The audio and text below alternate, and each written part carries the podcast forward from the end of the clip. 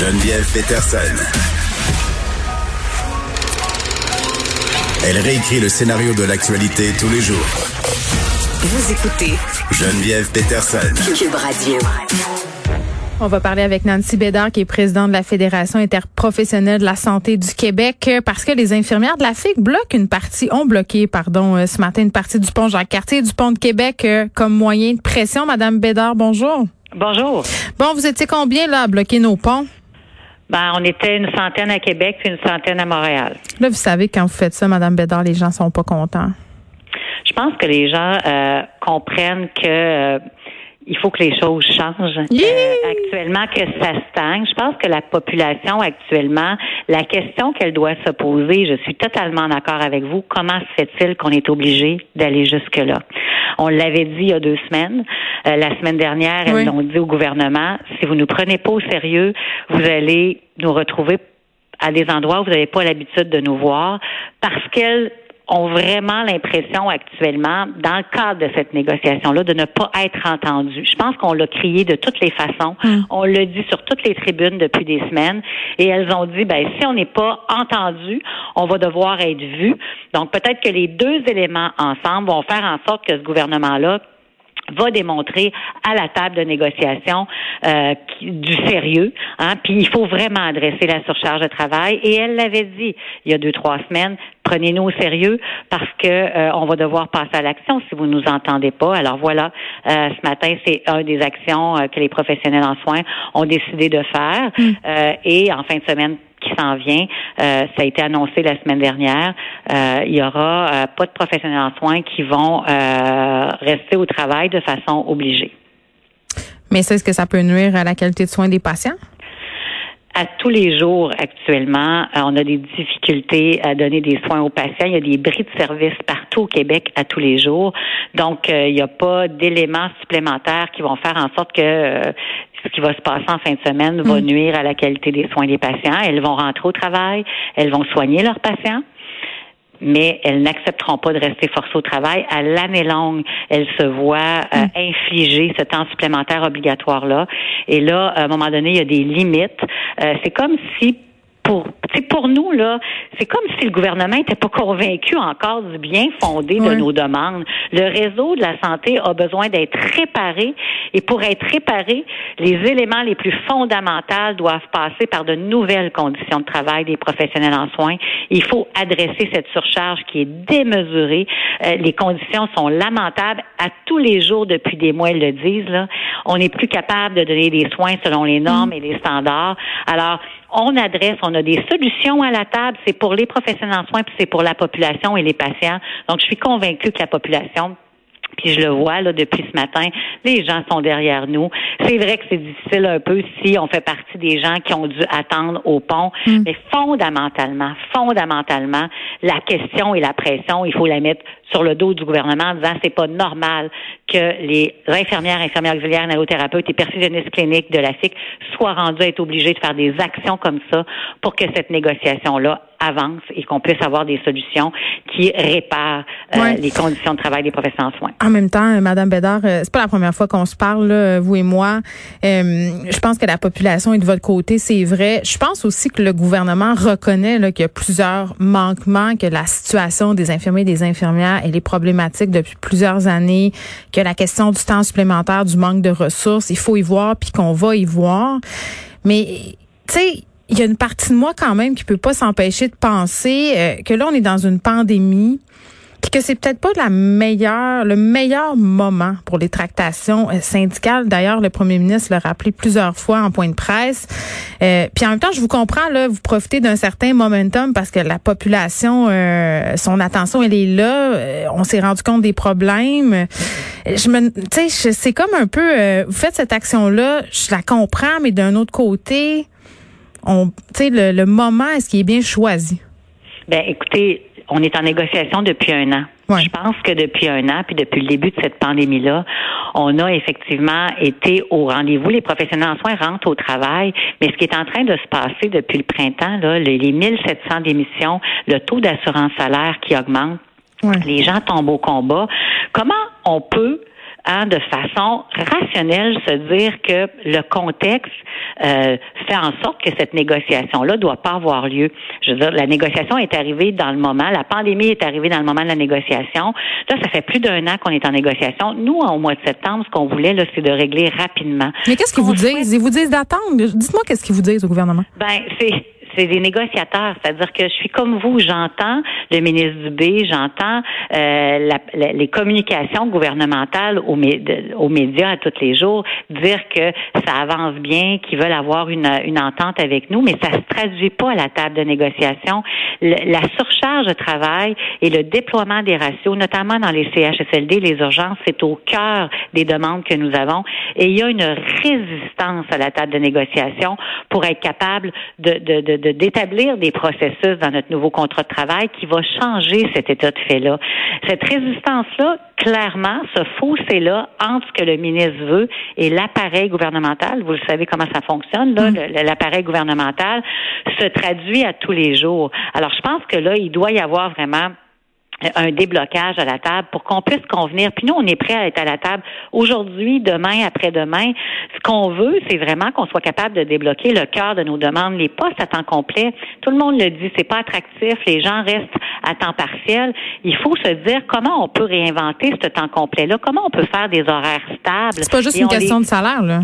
Ben non, c'est pas juste une question de salaire. les gens, ce qu'ils veulent, c'est que leurs conditions leur permettent de continuer de donner des soins de qualité sécuritaire, de mm. continuer d'avoir une charge, de, de, pouvoir réavoir une charge normale. Puis c'est ce qu'on a déposé à la table de négociation.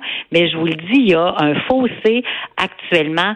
Il y a un écart qui fait en sorte qu'à chaque semaine, quand on fait des rapports à, notre délégation, puis aux professionnels en soins, ben il n'y a pas d'avancée sur le cœur des demandes. Et c'est ce cœur des demandes-là qui va mm. faire en sorte que les conditions va changer. Il est là le problème. C'est une, il y a de la résistance. Et donc, il faut vraiment, nous, ce qu'on s'attend, c'est qu'à la table de négociation, à il y a un déblocage sur ces mesures-là. Et là, on est encore à des discussions. Ils nous posent des questions, on nous repose des questions, on nous repose des questions. Et là, les semaines passent. Mais je m'excuse, mais c'est quoi ces questions-là? De quoi ils ont besoin pour avancer, de prendre leurs décisions? Ah ben là, il euh, faudrait leur poser la question parce que nous, là, c'est tout notre temps pour leur expliquer. Puis les ratios, là, une infirmière en CHSLD pour 100 patients, 80, 90 patients, hmm. ça se peut juste plus. On a fait 16 projets ratios. On a travaillé avec le ministère pendant neuf mois de temps. On a tout, on a, on a tout fait la démonstration. Mais là, vous avez, on a eu un changement de ministre aussi. Là, vous aviez de, fait des discussions avec euh, Mme Mécan. Là, c'est M. Dubé. Ça a-tu suivi? Ben, ça, c'est la question qu'il faut poser. Là. Probablement que lui a moins d'éléments là-dessus sur tout le processus euh, qu'on a fait sur nos projets ratios. Mais honnêtement, euh, le ministre Dubé, il veut qu'on soit capable de stabiliser les équipes. Il veut changer les conditions de travail, mais les mm. gens qui travaillent autour de lui démontrent une énorme résistance. C'est comme si on, souhaiterait un peu le statu quo, puis qu'on puisse convenir rapidement euh, d'une entente de principe, mais avec à peu près pas de processus qui va nous assurer que les choses vont changer. Alors, vous comprendrez qu'on fera pas de chèque en blanc pour les trois prochaines années en se disant, ben, dans le contexte de la pandémie, faut, euh, faut, faut signer un chèque en blanc, puis les choses vont continuer de se détériorer je pense qu'on a une obligation, autant nous comme FIC, autant comme gouvernement, de s'assurer qu'on va avoir toutes les conditions pour réparer ce réseau-là. Puis ça passe mm. par des conditions de travail qui soient dignes de ce nom pour les professionnels en soins. Je vous le dis, la surcharge de travail, c'est élémentaire pour avoir une entente avec nous. Puis de stabiliser les postes, mais d'avoir une conciliation travail-famille oui, on parlait du temps supplémentaire comme d'une façon de gérer. Là.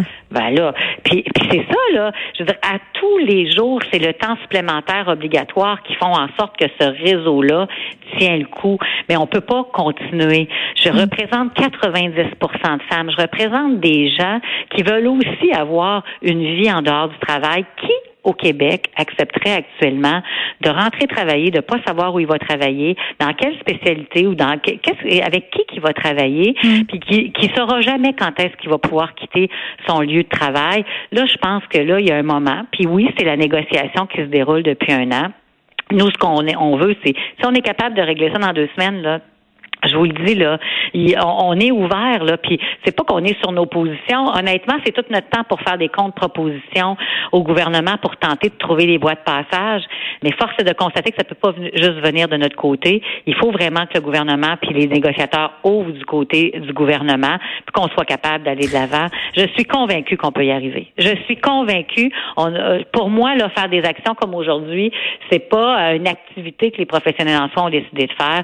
Mais non, d'habitude, c'est les, les, groupes de gauche qui font ça. L'année passée, on avait Extension Rebellion, un groupe militant euh, pour l'environnement. Puis ça avait pas fait l'affaire des gens non plus de se faire bloquer leur pont. en tout cas, je sais pas. Je pense pas que ça attire la sympathie du public. Mais à un moment donné, Madame Bédard, comme vous dites, quand on a tout essayé pour se faire entendre, les ponts, c'est peut-être tout ce qui reste. Mais moi, j'ai une question. je vous entendais me dire, vous représentez 90% de femmes. Oui. Puis il y a une partie de moi qui peut pas s'empêcher de penser, puis je serais curieuse de vous entendre là-dessus. Tu sais, il y a plein de corps de métier en ce moment qui sont en revendication, en renégociation. Tu sais, je pense, euh, euh, tu sais, on a eu toute cette saga avec les préposés aux bénéficiaires. On a les éducatrices en garderie. On a euh, les profs. Ce sont des métiers de soins, des métiers où on prend, on s'occupe des plus vulnérables, et ce sont des métiers qui sont majoritairement occupés par des femmes. Est-ce que vous pensez que parce que ces métiers-là sont occupés par des femmes, que ce sont des femmes qui officient dans ces professions-là, euh, que le gouvernement justement tendance à moins prendre ça au sérieux, à pousser ça, à parler de vocation? Autrement dit, c'était des gars qui étaient composaient vos membres à 90% pensez-vous que ça serait réglé depuis longtemps? Ben clairement, c'est vraiment l'impression que ça donne depuis des années là, puis culturellement, c'est comme si les femmes parce qu'on est habitué d'organiser, puis on, est, des mères. Oui, tu sais, on est des mères, on organise, on veut toujours que ça tout aille bien, puis même si c'est difficile, on fait en sorte d'accepter, d'accepter euh, des fois l'inacceptable qui fait en sorte qu'à un moment donné on se rend compte que ça a juste comme plus de bon sens. Donc, je pense qu'il faut arrêter là de faire en sorte qu'on se dise c'était une vocation. Euh, euh, voyons euh, les professionnels en soins, les infirmières, les infirmières auxiliaires, les allothérapeutes. C'est c'est des gens qui qui se donnent. Ils vont continuer d'être là. Hmm. Là, c'est assez là. On veut être pris comme des professionnels en soins, des gens qui ont des compétences, qui font des années d'études. On veut donner des soins de qualité. On veut donner des soins selon les normes et selon les standards qu'on a appris. On a des codes déontologie. On, doit éthiquement, à tous les jours, on porte sur nos épaules tout ce qui peut arriver dans ce réseau-là aux patients. Mais là, là, à un moment donné, il, y a des, il faut aussi dans cette négociation-là, ben, faire en sorte que tout ça soit respecté. Donc, officiellement, aujourd'hui, je pense que le gouvernement a approuvé aussi que même si on est un groupe à majorité de femmes, il doit nous respecter, puis on doit avoir des conditions de travail comme professionnels, professionnels de la santé, professionnels en soins, mm. qui doivent donner des, des, des, soins à tous les jours aux patients selon les plus hauts standards. On a des compétences. Il faut être, il faut être valorisé et reconnu pour ça. Et ça, euh, c'est clair là que comme groupe de femmes maintenant, euh, on doit se faire respecter à ce chapitre-là. On est en 2020 qu'on dit là, on est en 2020 là. Alors euh, il y a une couple qui n'ont pas eu le mémo. Qu'on nous prenne au sérieux. Oui, euh, est-ce que parce que là vous allez refuser le temps supplémentaire en fin de semaine, mais prévoyez-vous d'autres mesures euh, plus musclées si jamais ça fonctionne pas? Ce que je peux vous dire, c'est que les professionnels en soins sont déterminés à avoir un contrat de travail là, qui change le cours des choses. Donc, à tous les semaines, on rencontre nos délégués et c'est elles qui prennent les décisions et qui qui mettent en place les actions. Donc, c'est oui ou c'est non? je peux vous dire.